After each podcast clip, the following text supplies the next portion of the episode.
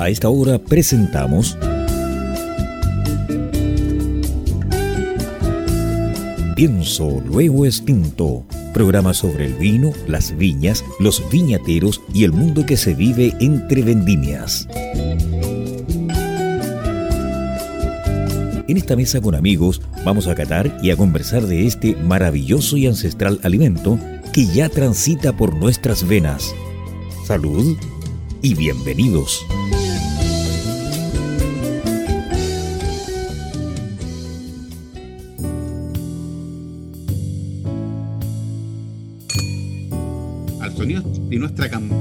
Perdida la semana pasada, damos por in- iniciado, así es, nuestro programa el día de hoy, en este sábado 8 de agosto, Pienso lo Costinto, el único programa de la frecuencia modulada chilena donde hablamos de vinos, viñedos y vidas. Este sábado especial tenemos un invitado tremendo que ya Maximiliano nos va a contar. Pero mientras tanto, saludo a mi querido amigo Pedro Narbona. Hola Pedrito.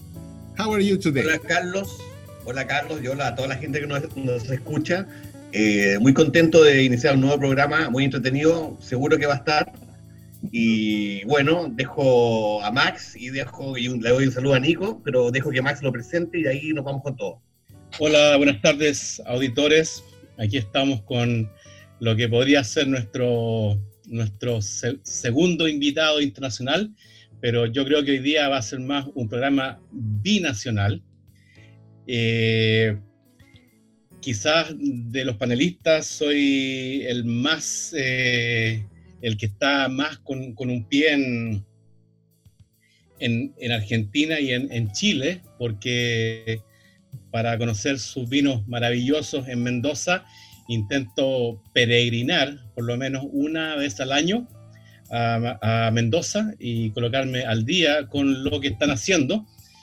Eh, además, eh, yo estuve casado con una argentina, con, una cordobesa, y eh, para presentar a nuestro querido y, gran invitado, recuerdo una frase de el, expresidente argentino Juan Domingo Perón, que dijo, Argentina y Chile como país fueron un error, porque nosotros tenemos la mejor carne y ustedes tienen la, mejor langosta.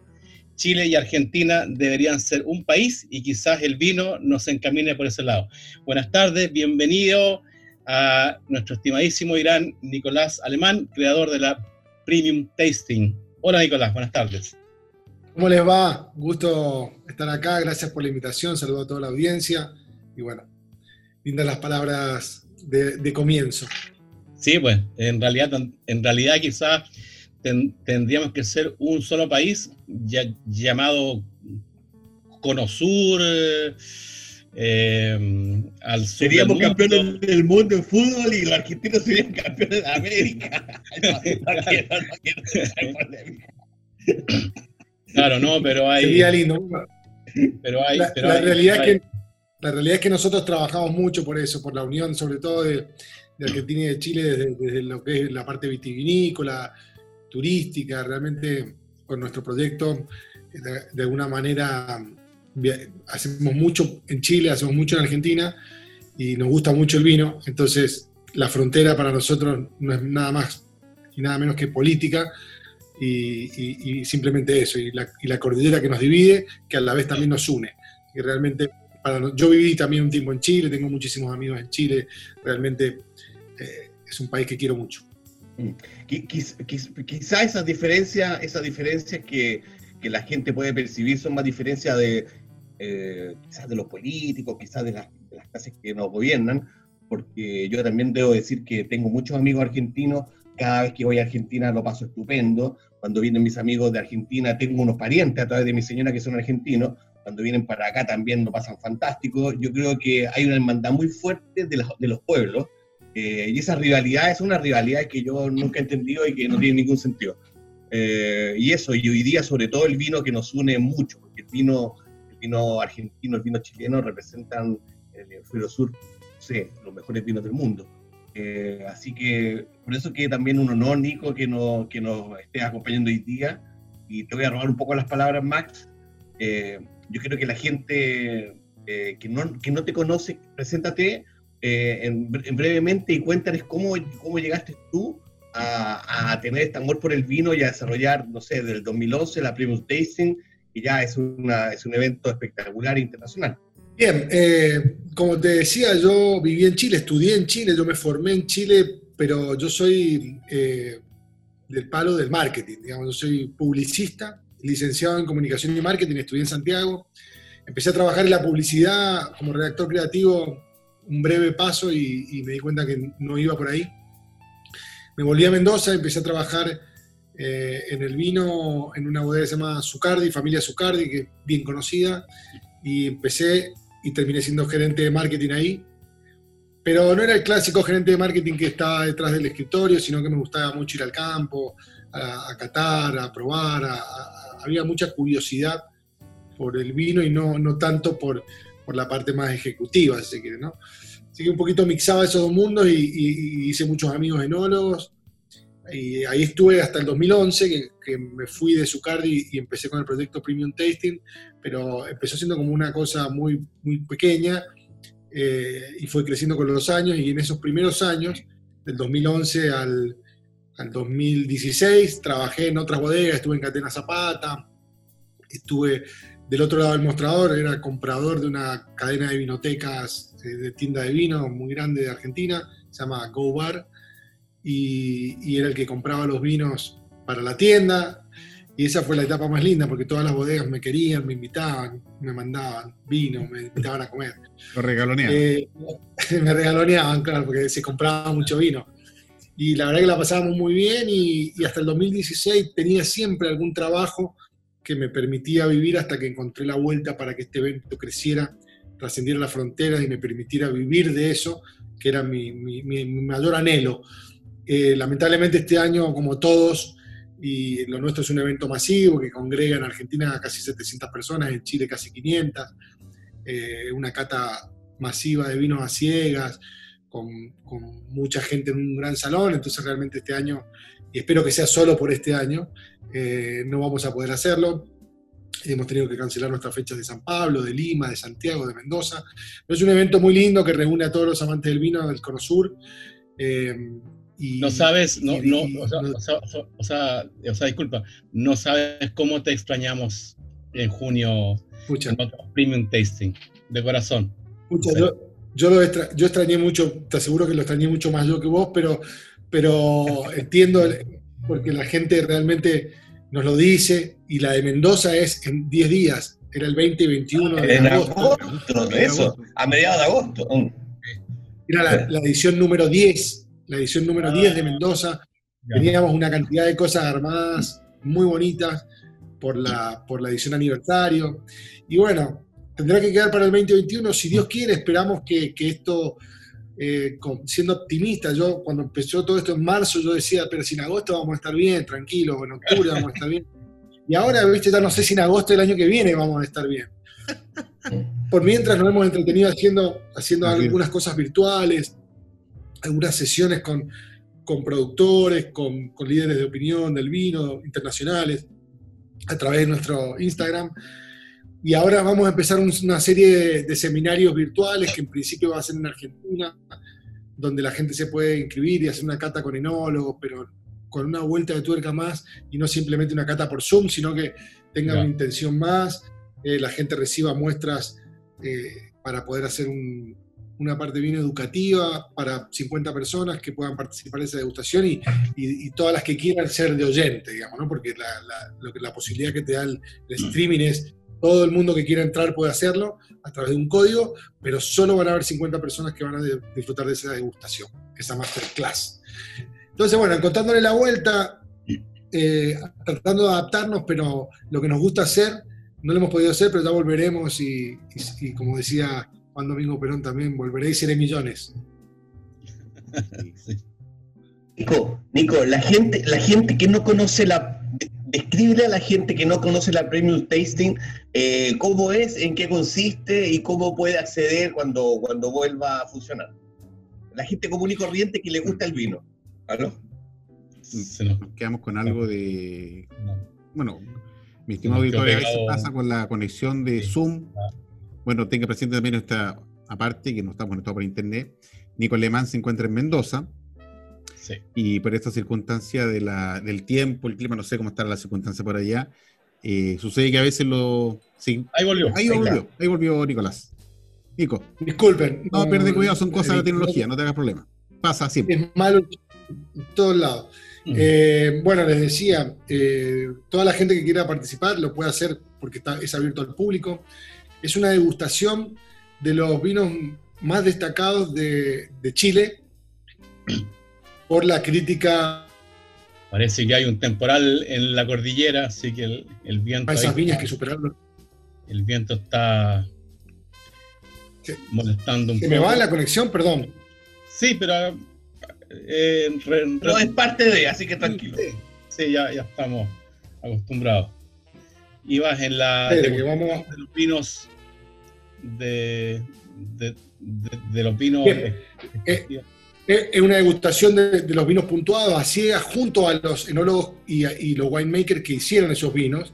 Es una degustación dirigida por, personalidades de- de- del mundo del vino. En Chile, por ejemplo, Patricio Tapia, Héctor Riquelme, Master Vergara, don Héctor Vergara. Conducen esta degustación, los van guiando. Son rondas de a cinco vinos. Uno prueba cinco vinos a ciegas y a partir de que los prueba vamos contando cuáles fueron una vez que se cataron los cinco vinos y, una vez que se presentan los vinos, el enólogo o el hacedor o el propietario de la viña nos cuenta, se levanta y en pantalla gigante aparece el vino, nos cuenta sobre el vino. La gente aprende mucho, es muy interesante porque la gente eh, amante del vino tiene la posibilidad de compartir en, mano a mano, en primera persona, con quienes hacen los vinos. Y eso es interesante, esa unión de los dos mundos del consumidor con productor hace, hace muy entretenido este, este formato. Eh, haciendo una analogía, es como si uno fuera a una, a una disquería a comprar un disco y el disco te lo presenta, por ejemplo, un Mick Jagger. O sea, estar ahí con un Marcelo Retamal, un Enrique Tirado, un Pablo Morandé es impagable y es una experiencia. Además, además, después de esto termina con un cóctel, hay una parte social, la gente después sale, come, bebe otras bebidas que no, no sean vino, por supuesto, hacemos algunos cócteles, inclusive Sí. hasta cerveza, eh, porque la verdad que somos bien abiertos con ese tema, no, no somos que la cerveza no es ningún cuco acá, ningún fantasma para nosotros. Es más, como buen bebedor de vino, hay que ser buen bebedor de cerveza también. Eh, se puede, hay ocasión para la cerveza y hay ocasión para el vino. Entonces, es un evento que junta a la industria y al, y al consumidor final en un mismo lugar para probar lo mejor del año eh, en una cata ciegas de primer nivel. Y cuando decimos cata ciega, no es, que Un día, dos días. no es que nos vendan los ojos, no es cata ciega que nos vendan los ojos, sino que es una cata ciegas porque se tapa la botella y no sabemos lo que estamos bebiendo hasta que nos cuentan lo que es. Son dos días porque el primer día es una instancia de seminarios, clínicas que es más profundo, un poquito para menos personas, un poquito más educativo y más en profundidad, quizá un poquito más técnico. Y el segundo día sí es un gran evento ya para 500 personas en Santiago, 700 en Mendoza, 400 en Lima y en San Pablo. Mira, y en Lima, fíjate que en Lima, bueno, Lima tiene sus zonas productoras de vino, no, todavía no están tan, eh, tan desarrolladas como nosotros, pero, pero tienen un gran potencial de consumo eh, en Perú, dadas sus excelentes comidas, su gastronomía de lujo que tienen. eh, y la veo, yo cada vez que voy a Lima la veo tan poco acompañada del vino. eh, y qué bueno que esa instancia esté, este premium tasting haya llegado allá, porque ahí, como te digo, y lo reitero, hay un tremendo potencial. No sé si va por ahí, porque se instalaron en Lima. Sí, definitivamente sí. A ver, Lima es la capital gastronómica de Sudamérica y Sí. una de las capitales gastronómicas más importantes del mundo, con lo cual el vino eh, es, es la pareja perfecta para, para la buena gastronomía. Nosotros entendemos siempre el vino con comida, siempre. Y, y por supuesto, eh, a ver, no es, una, no es un país donde se pueda generar quizá mucho volumen, pero sí es de gran imagen. Mm. ¿Quién no quiere estar en el restaurante de Astrid y Gastón? ¿Quién no quiere Claro. estar en Maido? ¿Quién no quiere estar en La Mar? ¿Quién no quiere estar acompañando los tiraditos más ricos de Lima? la Rosa Náutica, claro. Entonces, eh, eh, nosotros vemos, de igual, llevamos tres años ya por, Lima, y vemos un cambio importante en el consumidor, está tomando más vino, se está interesando más por el vino, y, felices de poder contribuir un pequeño granito de arena para, para que eso cambie, para que eso evolucione. Lima o Perú es el lugar donde llegaron las primeras viñas de Europa, digamos. De ahí bajaron a Chile y luego a Argentina. Entonces, entonces de alguna manera, tiene, es una zona productora, por supuesto que lo suyo es el pisco, pero tiene, producen uva en el Valle de Ica y, en Cañete y en varias zonas que se están investigando y se están trabajando. Así que viene un cuento lindo para, para Perú vitivinícola. Sí, sí, es estupendo. Bueno, el Central, que no lo nombraba, el Central, un tremendo restaurante. Eh, sí. Tremendo. Una experiencia. comer en Central. Sí, tuvimos un viaje hace, hace, unos ocho años atrás. Fuimos a un grupo de, productores de vino, fuimos a, a Lima invitados por el embajador de Chile en Perú, el señor Ibarra Tuvimos tres días allá. Bueno, y él preparó, qué sé yo, en su residencia, y a todos los dueños de los principales restaurantes, y la gente estaba más metida en el tema gastronómico. Fue realmente sensacional. Y me tocó usted una anécdota, me tocó, yo andaba con este vino, con Tres Monos. Tres Monos es una de mis marcas, con dos amigos. Eh, andaba con, llevamos un Tres Monos, este mismo, un Cabernet, eh, y me tocó al lado de un tipo que era un gringo, eh, que era el encargado de los vinos del Central. Eh, bueno, yo no, no, conocía mucho ni qué era el central, después, después me enteré que lo que era el central, bueno, y me tocó al lado de la mesa. Y, casualmente, bueno, ahí iniciamos una charla, qué yo, y le encantó el té cabernet que me estoy tomando ahora, eh, y me pidió cabernet para el central. Y, yo no lo voy a ¿Quién Era, ¿Quién era? ¿Gregory? Eh, Gregory, Gregory, Gregory, Gregory, Gregory, Smith, sí. Sí, Gregory, era Gregory. No sé si estará ahora Gregory. Bueno, y después, bueno, yo me vine a Chile pero era Gregory, era Gregory, gringo. Entonces estaba Pedro, me escribió, Pedro, mándame tu vino, me dijo. Bueno, yo con mi socio, oye, yo, se lo regalo el vino si quiere, da lo mismo. ah, eh, y al final tuvimos tantos problemas con el tema de, con el tema de aduana, desaduanar, y fue un lío, y eh, bueno, y después no llegamos, y ahí perdimos la pista. pero, pero fue una anécdota muy entretenida, muy simpático Gregory Smith, él era. Gregory. Es el, el problema principal de Perú es ese, el, mm. tema con el aduana, es muy, común. Eh, si logras entrar una clase, ya está. Es muy complejo, sí. Bueno, Chile también, ¿eh? Chile para, para, importar es complicado, porque yo, yo, sí quiero mandarte a ti una botella de vino por DHL, por, decirte algo una sola botella o un paquete con tres botellas, tú tendrías que pagar 80 dólares. 80 dólares. O sea, ni los tres vinos valen 80 dólares. Entonces es una cosa, una locura.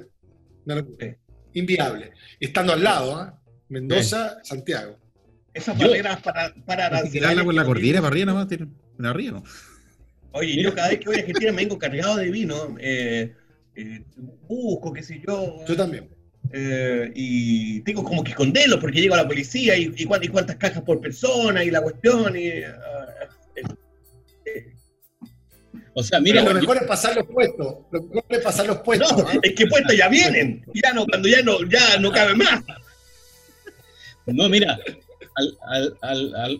algunas veces pienso que debería haber un, pasaporte, un salvoconducto especial para que chilenos fueran a esquiar en Penitentes, Argentina, y argentinos vinieran a esquiar en Portillo, algo, algo, algo sumamente rápido. Y creo que ayudaría mucho que hubiera alguna, alguna ley especial para la provincia de Mendoza y la provincia de Valparaíso, que cada chileno o cada argentino pudiera regresarse a su país con 10 botellas, 12, dos, dos cajas.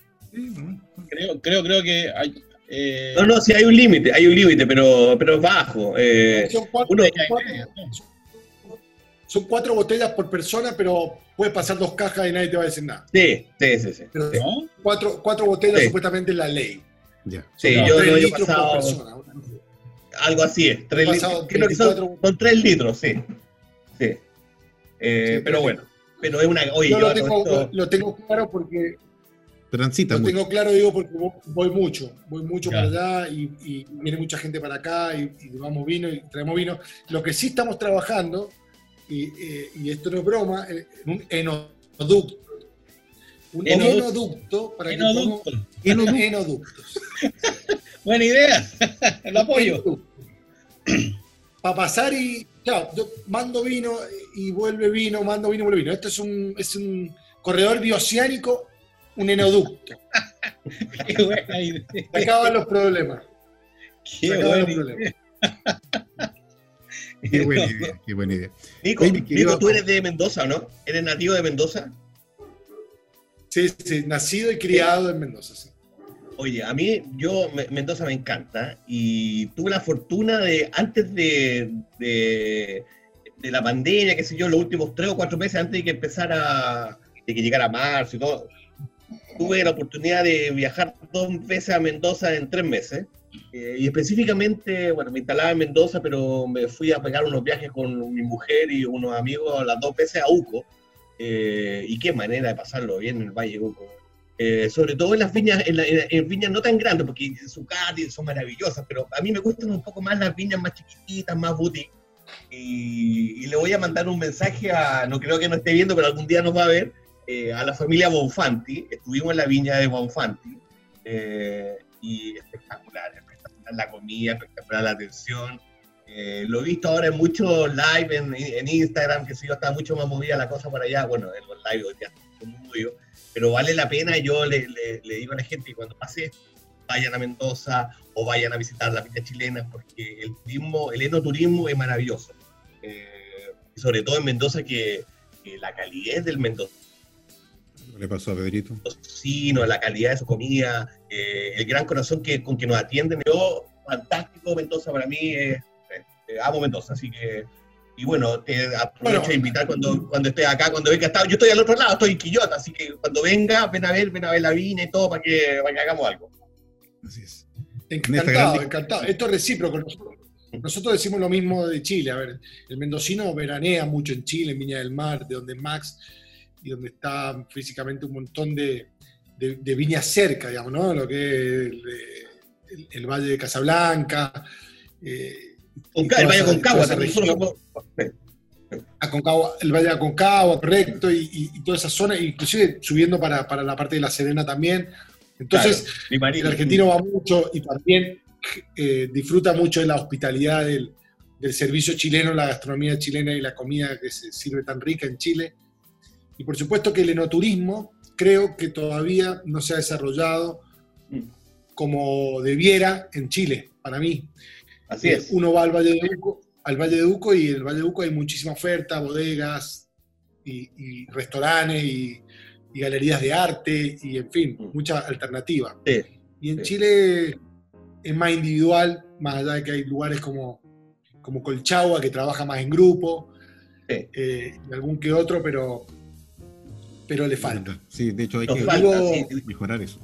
Mejorar. Hay que mejorar de hecho, no, de hecho, eh, el, bueno, el, gobierno a través del Estado, en el fondo, eh, está, potenciando un montón lo que es, o está tratando de potenciar mucho lo que es no turismo, porque trae mucha gente, trae mucha gente afuera, trae mucha gente chilena.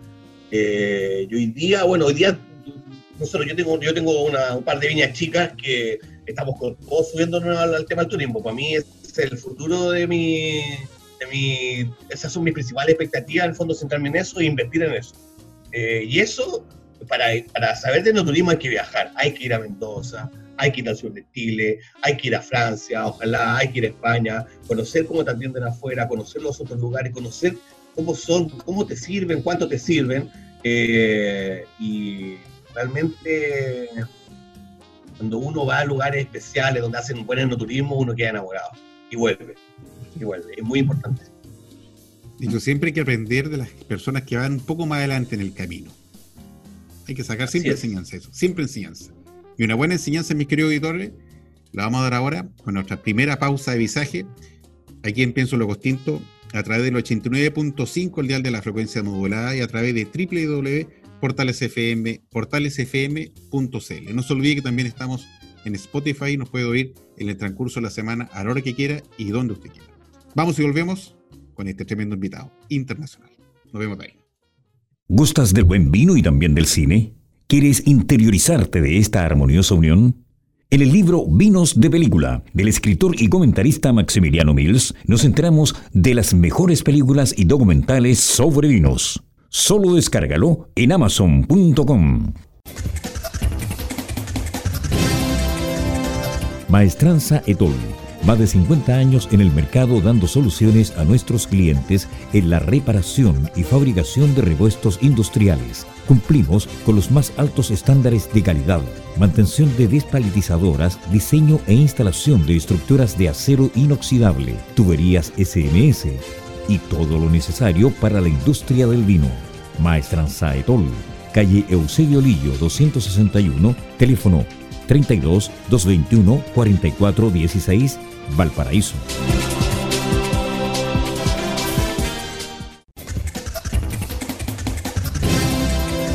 Nadie habla de vinos como lo hacemos en WIP.cl y porque somos el único medio especializado en vinos de Chile y Sudamérica. Auspiciado por sus lectores, por ti, no por bodegas. Gracias a tu pasión por el vino, podemos ser www.wip.cl. Sí, WIP el único sitio web de vinos independiente de Chile y Sudamérica. Estamos presentando Pienso, luego extinto.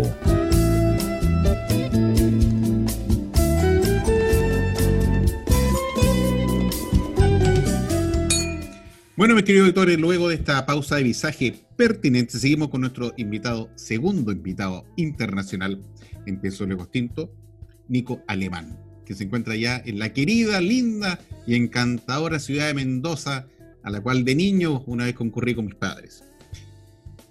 Pienso Luego Tinto, el único programa de la frecuencia modulada chilena donde hablamos de vino, viñedos y vidas. Nos está escuchando usted a través del 89.5 el dial de la frecuencia modulada y a través de www.portalesfm.cl. Max. Yo creo que dentro de toda la, cuarentena y, esta, y estas medidas hay, hay cosas positivas. ¿Y por qué habrían cosas positivas, mi tío? Porque como hoy día está, está prohibido reunirse más de 20 personas, que la gente aproveche de casarse, porque si son 20 personas, con un pollo alcanza para la fiesta.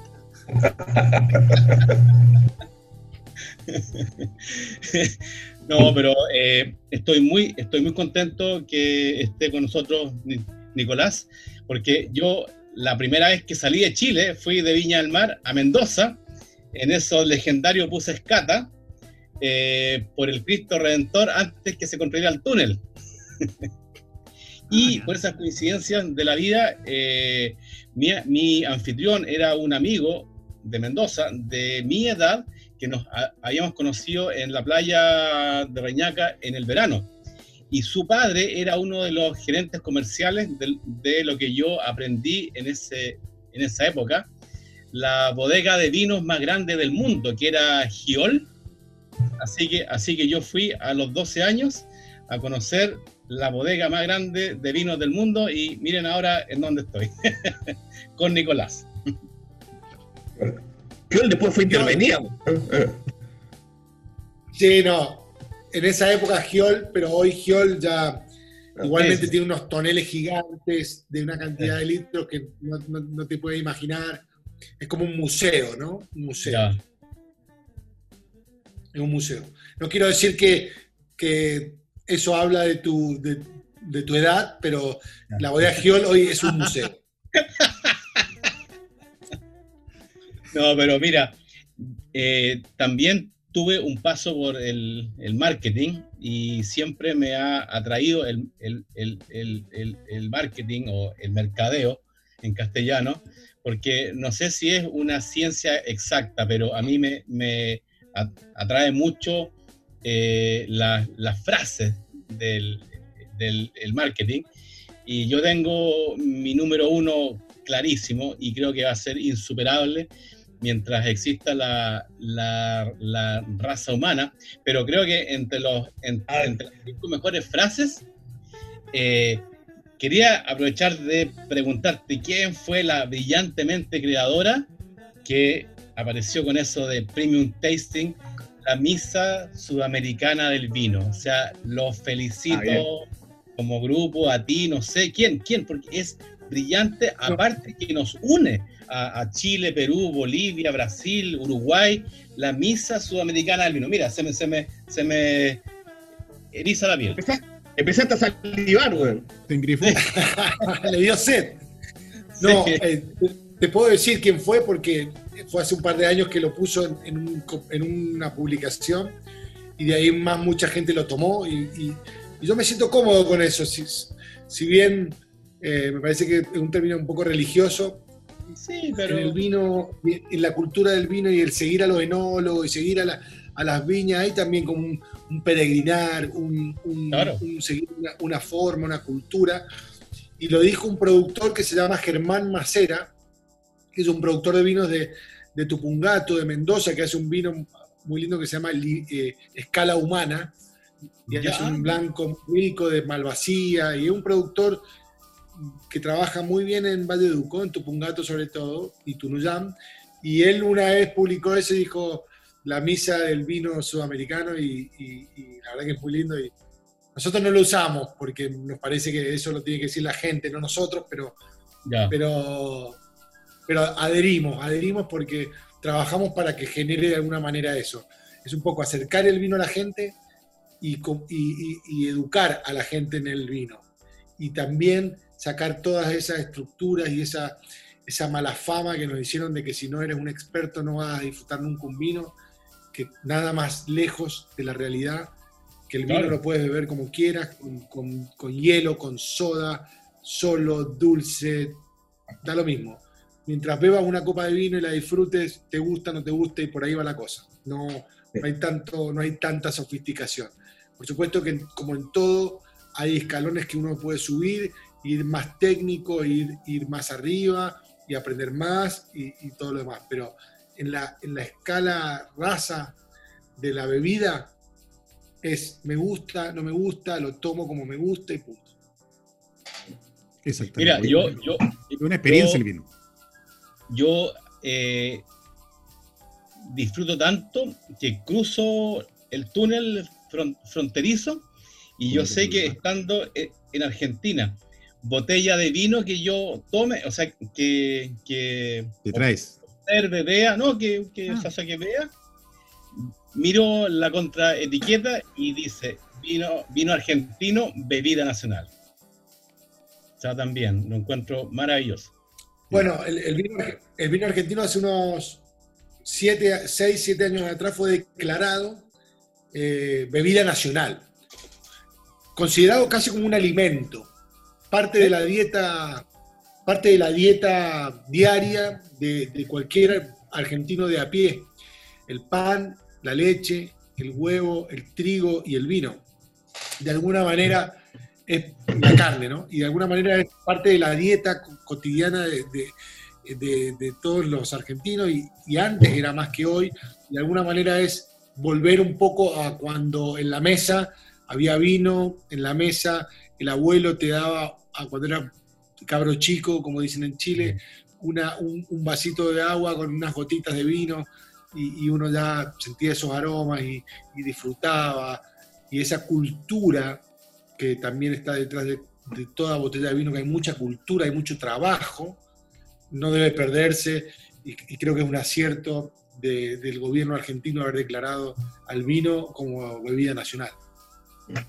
Nico, eh, me, surgió una pregunta y te lo, voy a hacer porque la desconozco. Eh, nosotros cuando, bueno, el consumidor chileno, cuando compra una botella de vino, eh, paga directa o indirectamente, está pagando el IVA, que es el 19,5%, y además está pagando el impuesto a la ley de alcoholes, que es el ILA, que es un 20,5%. ¿Cómo funciona el tema de los impuestos en Argentina? porque me llama la atención que siendo la medida nacional, ¿cómo, cómo se comporta el Estado frente al, a la carga impositiva que le impone al consumidor?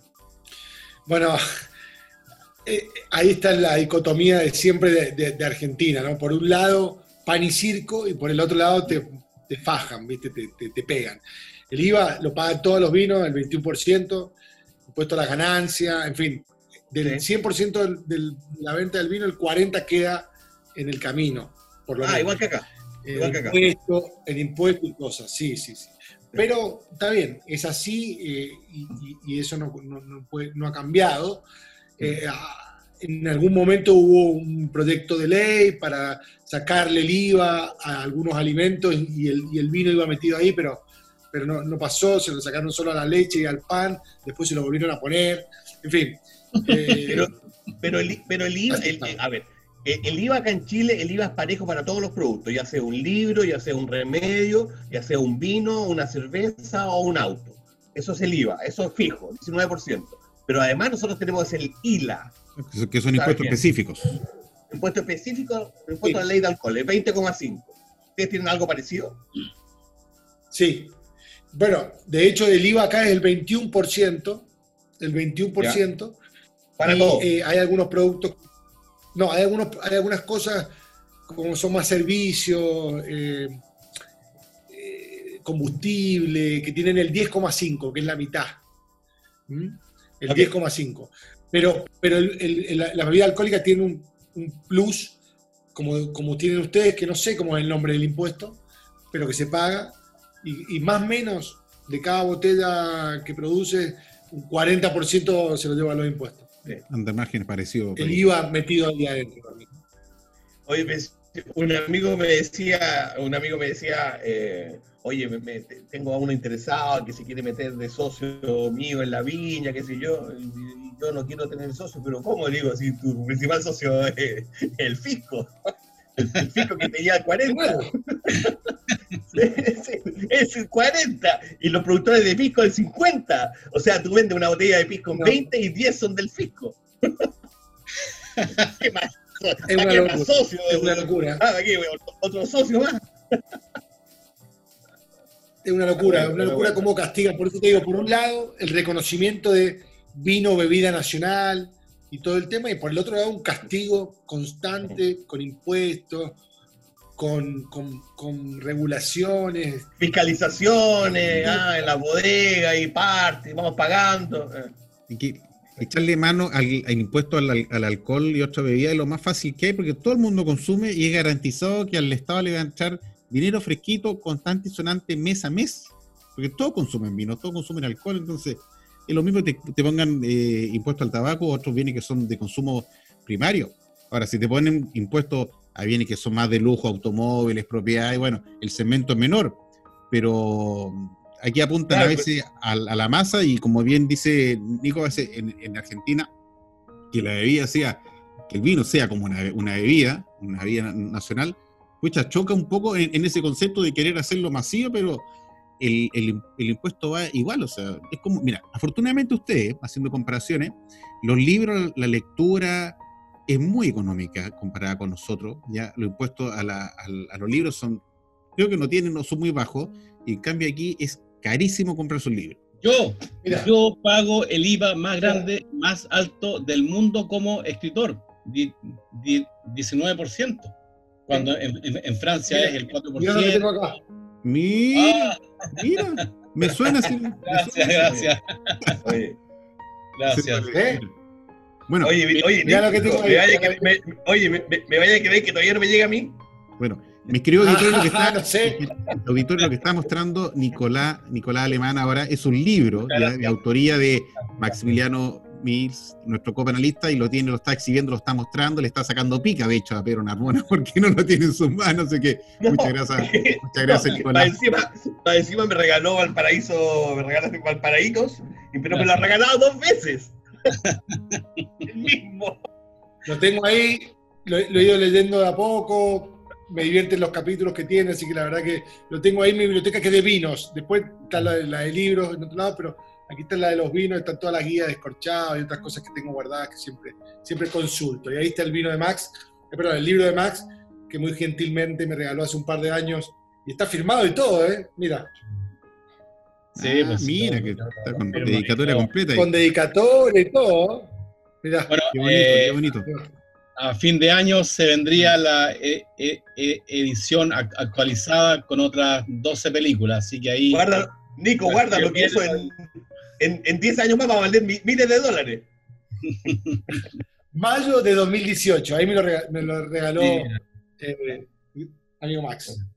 Mira, eh, estaba recordando una anécdota muy divertida que tiene Carlos cuando fue a, la Premium Tasting del año pasado, que por su trabajo llegó tarde. Así. Ah, y llegó y le hicieron entrar y, ¿qué pasó, Carlos? cuenta, Carlos, cuenta, a ver qué pasó. Te eché, íbamos, echado. Íbamos tarde con, con la Ceci camino allá había un taco, te lo encargo, la congestión, y Max me decía, ¿dónde está? ¿Dónde viene? No, si vamos llegando, llegando. Bueno, el tema está, estaba todo lleno, pero lo, encontraron dos locaciones, dos eh, puestos ya, en la primera línea al costado izquierdo donde salía la gente del, de la, llamémosle, del, servicio, y salían ahí mismo, los veíamos como salían, y yo tenía la, la mesa principal a mi derecha, ¿ya? Pero quedé en primera línea y justo en dos plazas. Y, y, había dos plazas. porque eso es muy difícil. Llegar tarde, encontrar dos plazas juntas es muy difícil. Plaza. Y estaba con, con, las S, nos sentábamos, pum, ahí mismo. Fortuna, eh, fortuna. lo, disfrutaste? Sí, de hecho, fue la primera vez que concurría. El concepto de, de, de Primo no lo tenía asociado, ya, porque estaba recién ingresando al, al mundo del vino, pero quedé con la boca abierta de la cantidad de gente el servicio, la calidad de los vinos. No, estaba como un niño con un juguete nuevo, te lo garantizo.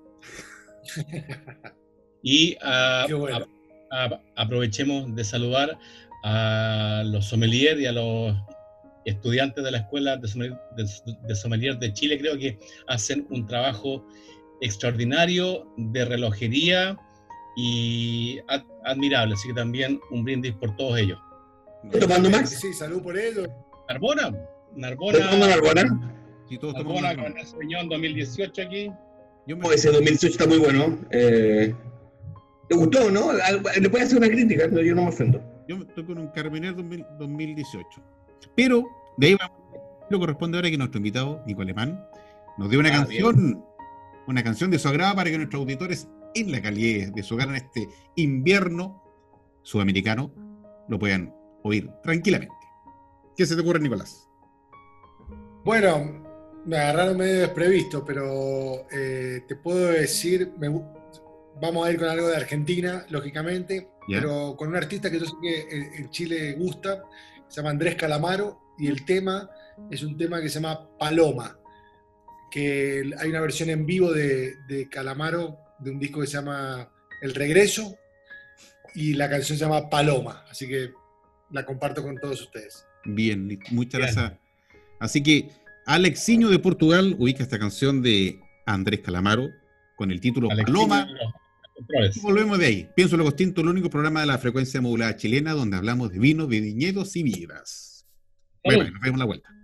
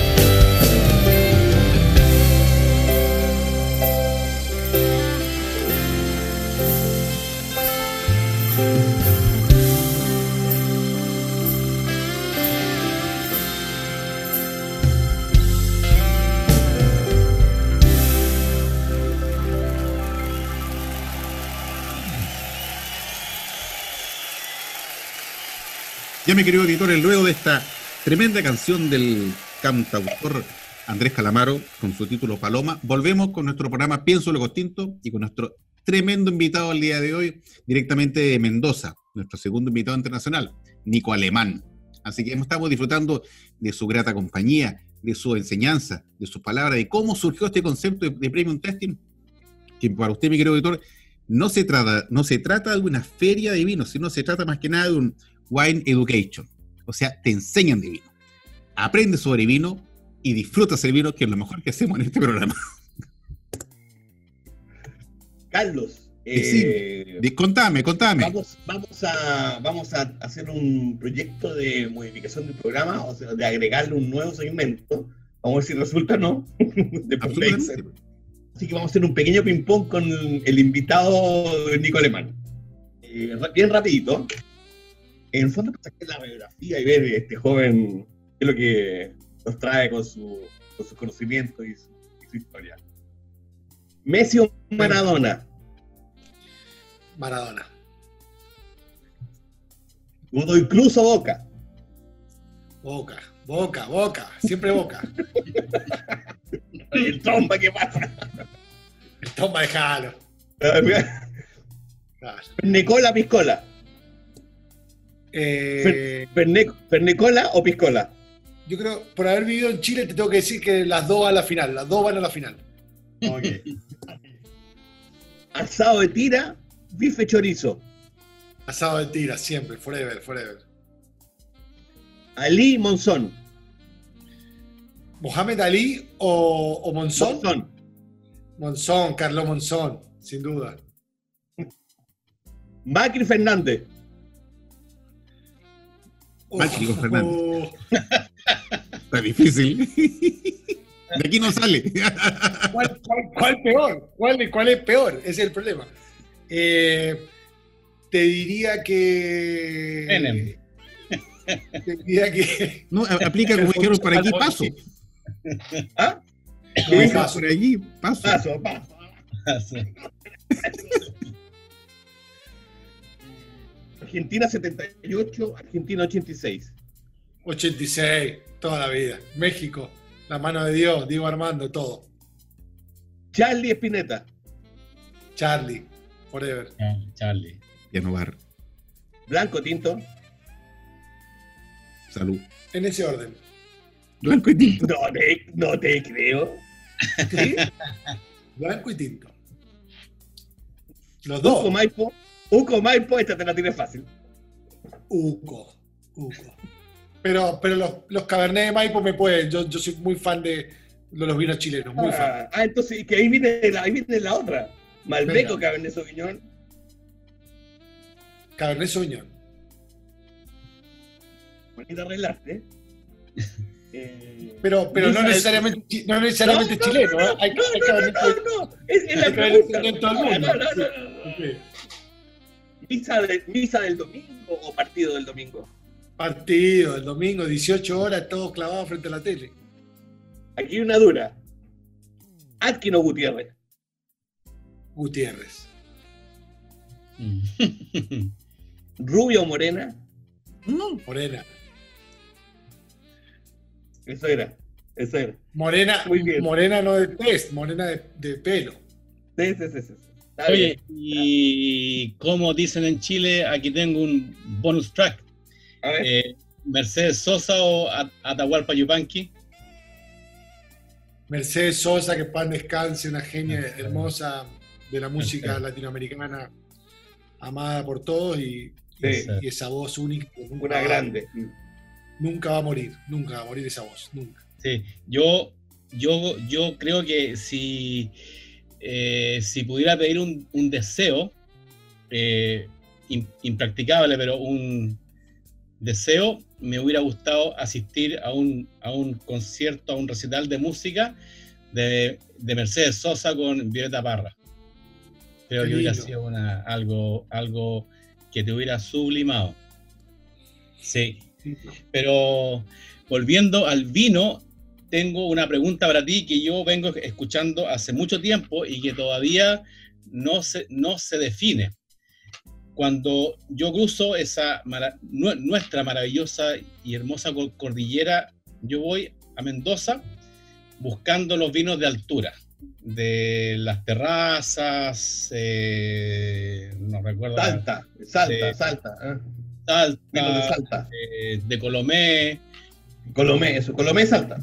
Claro, entonces yo voy a, Argentina intentando probar vinos de altura, pero siempre he escuchado, y todavía hay algunos fundamentalistas, algunos puristas, que dicen que no se puede hacer vino a 1100 kilómetros del mar, o sea, hacer vino sin influencia marina. ¿Tú qué piensas de eso? Eh Nunca me habían hecho esta pregunta. Mm, eh, nosotros tenemos el mar a 300 kilómetros, el mar Pacífico, solamente que hay una montaña que nos tapa, pero créeme que el clima se determina a partir de la cercanía con el océano. Y, no coincido, porque en, Mendoza y en, toda Argentina se, hacen vinos de montaña, no vinos de mar. Sí, dime, dime. Perdón, perdón, termino.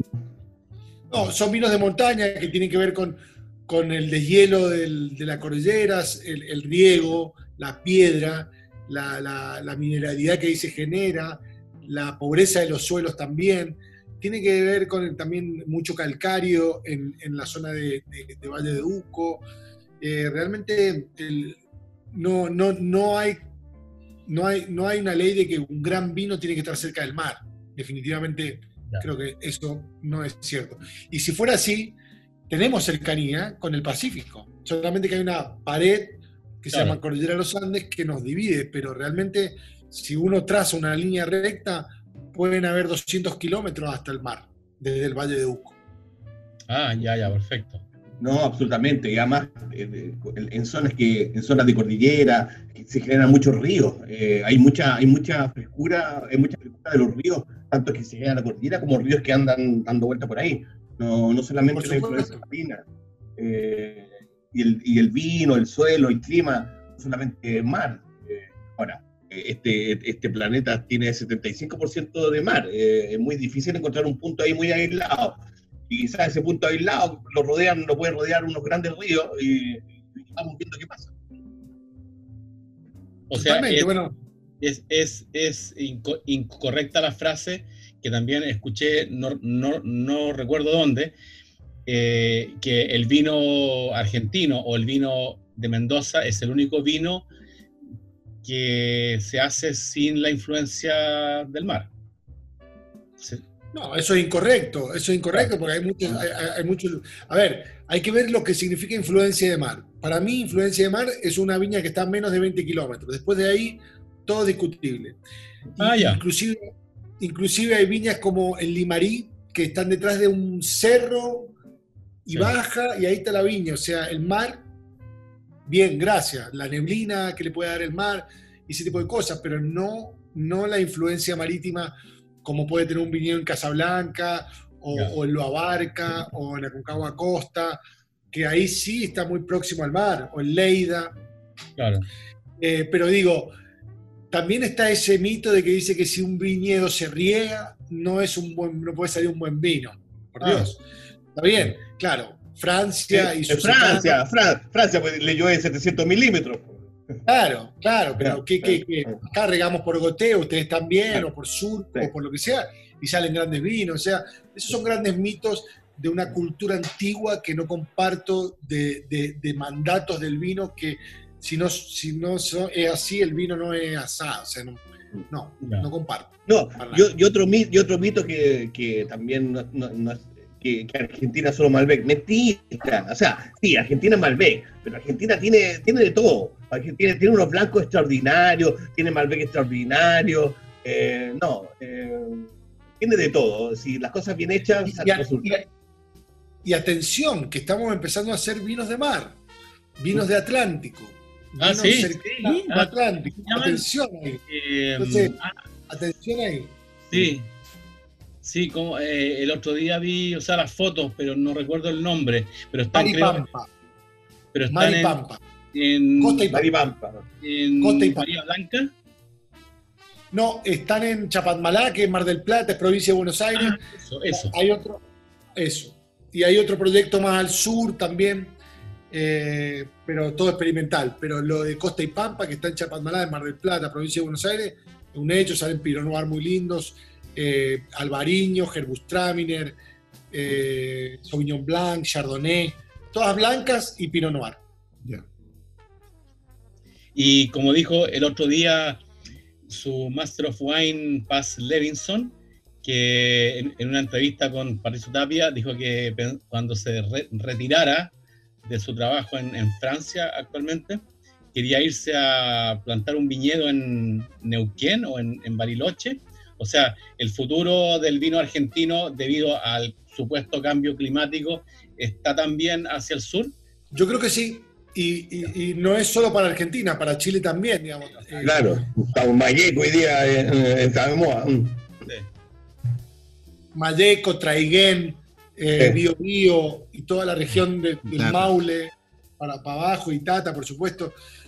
Todo va para allá. En- lo, lo que pasa es que eh, Chile está mucho más desarrollado viti- eh, la viticultura del sur que en Argentina. Argentina es mucho, hay mucho, Ganadero. mucho desierto, planicie, y pura, pura estepa y puro abandono, puro nada, en realidad. En cambio, Chile, como, como siempre tuvo una cultura muy importante en la parte del sur, de Itata, de los viñateros viejos, de las parras viejas, todo eso, eso para mí es el futuro de Chile, pero ojo, que también hay un futuro para mí en Atacama, con grandes vinos de Atacama, en Limarí, en, Sí. en Elqui, en fin, cada región se va acomodando, pero si vos me preguntas dónde se va a concentrar la mayoría de la viticultura, definitivamente hacia el sur, de Mendoza para abajo y de, y de, y de Maipo para abajo. Oye, Nico, yo, yo, bueno, te cuento nomás, pero para que la gente también sepa, partí con un proyecto este año de un Malbec, fíjate, un Malbec de Limarí. Eh, Ah. compré una uva, me la traje a mi bodega en Quillota, eh, partí con 6 toneladas, poquito, y el vino está evolucionando, pero está extraordinario, así que estoy muy contento. Eh, Limarí, es, Limarí es un gran valle, es un valle muy limpio, además, tiene, tiene una influencia marítima y tiene el desierto al lado eh, en esas mañanas bien nubosas y harta temperatura de la tarde. Eh, estoy muy contento, fíjate. Eh, creo que creo que hay grandes vinos de Limarí y por eso es que me fui para el norte. Fíjate, de hecho, tenemos vinos desde Limarí Remono hasta Itata. Así va a ser un gran abanico. Yo te- te- mi, mi opinión con Limarí es, es- es- es muy linda porque yo, como vos bien dijiste, es, es un, es un valle que tiene mar y tiene altura, porque Río Hurtado está, Resultado, sí, sí. está en altura, muy, al- muy Sí. alto, y cerquita del mar, y tiene viñedos muy cerca del mar también. Hay, Sí. hay, hay calcáreos. Hay unos suelos calcáreos ahí en la costa, sí.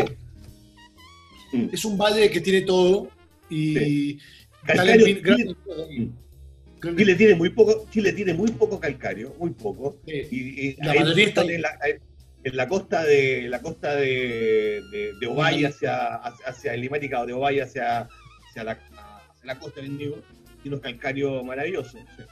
¿Podrías, Pedrito, explicar en dos palabras el concepto calcario para los auditores? No, son suelos de, son suelos de caliza. En el fondo hay eh, son suelos formados con procesos geológicos de miles de años, donde el- arriba hay arena con algo de algo de orgánico, pero generalmente arena, y tú empiezas a, a buscar, a buscar, a buscar, y te, con otros sustratos, que es de origen calcáreo, que en el fondo son suelos bastante alcalinos, eh, que, lo- que en el fondo son los grandes suelos que buscan los grandes viñaderos. Te puso en modo pausa. Eh, Carbonato de cal. Sí, Lo último, cuesta encontrar un calcario. Cuesta encontrar. Eh, Quedó hablando como Maradona, ¿viste? Quedó hablando como Maradona. ¿Qué pasó? Y se quedó pegado ahora, se quedó pegado. No, le falló a Pedro ahora la, la conexión. el, esta el- de calcario. calcarios. Ah, No. Es absolutamente cierto todo eso. Y, El y- calcario, el calcario, bueno. Son, a ver, en, algún- en algunos casos se forman también con eh, millones de años por eh, en algún momento fue océano y quedaron todos esos, esos digamos, cositas de mar y todo eso que queda en el, fondo del mar es parte de ese, de ese suelo eh, con carbonato de calcio, ¿no? que es el final del, calcario. Y que le aporta a los vinos esa, esa, esa, esa, esa, que cuando te metes el vino en la boca sientes como ese, esa, secancia y también lo hace como elegante, austeros, y no es una explosión de fruta, sino que va por otro lado la, cosa, es más fineza, más, más, más fino, de tarino fino, que, le aporta elegancia finalmente al vino. Eh, la champaña, Barolo, eh, podés nombrar muchos lugares que, que tienen ese, ese tipo de suelos. Mi estimado contertulio, ¿sabe que se nos pasa volando la hora y se hace poco la conversa entre amigos, con una copa de vino, con anécdotas, con enseñanzas, con todo? Nos vamos para Mendoza. Así que, mis queridos contertulios, vamos a empezar a decir el adiós. ¿Quién parte? El invitado que se despida y, y démosle un par de minutos para que, para que pueda decir algunas palabras, no sé. Bien, ok, Nico.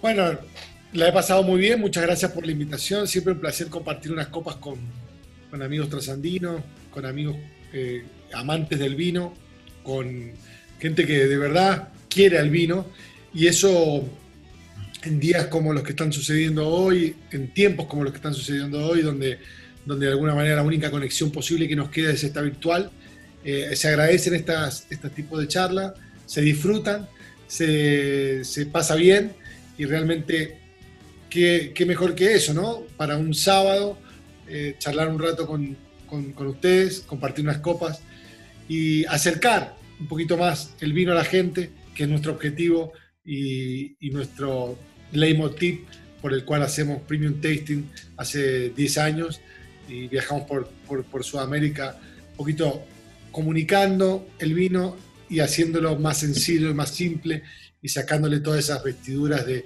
de cosa compleja. Así que gracias por eso y salud por eso. Salud, último en la copa. también me queda nada.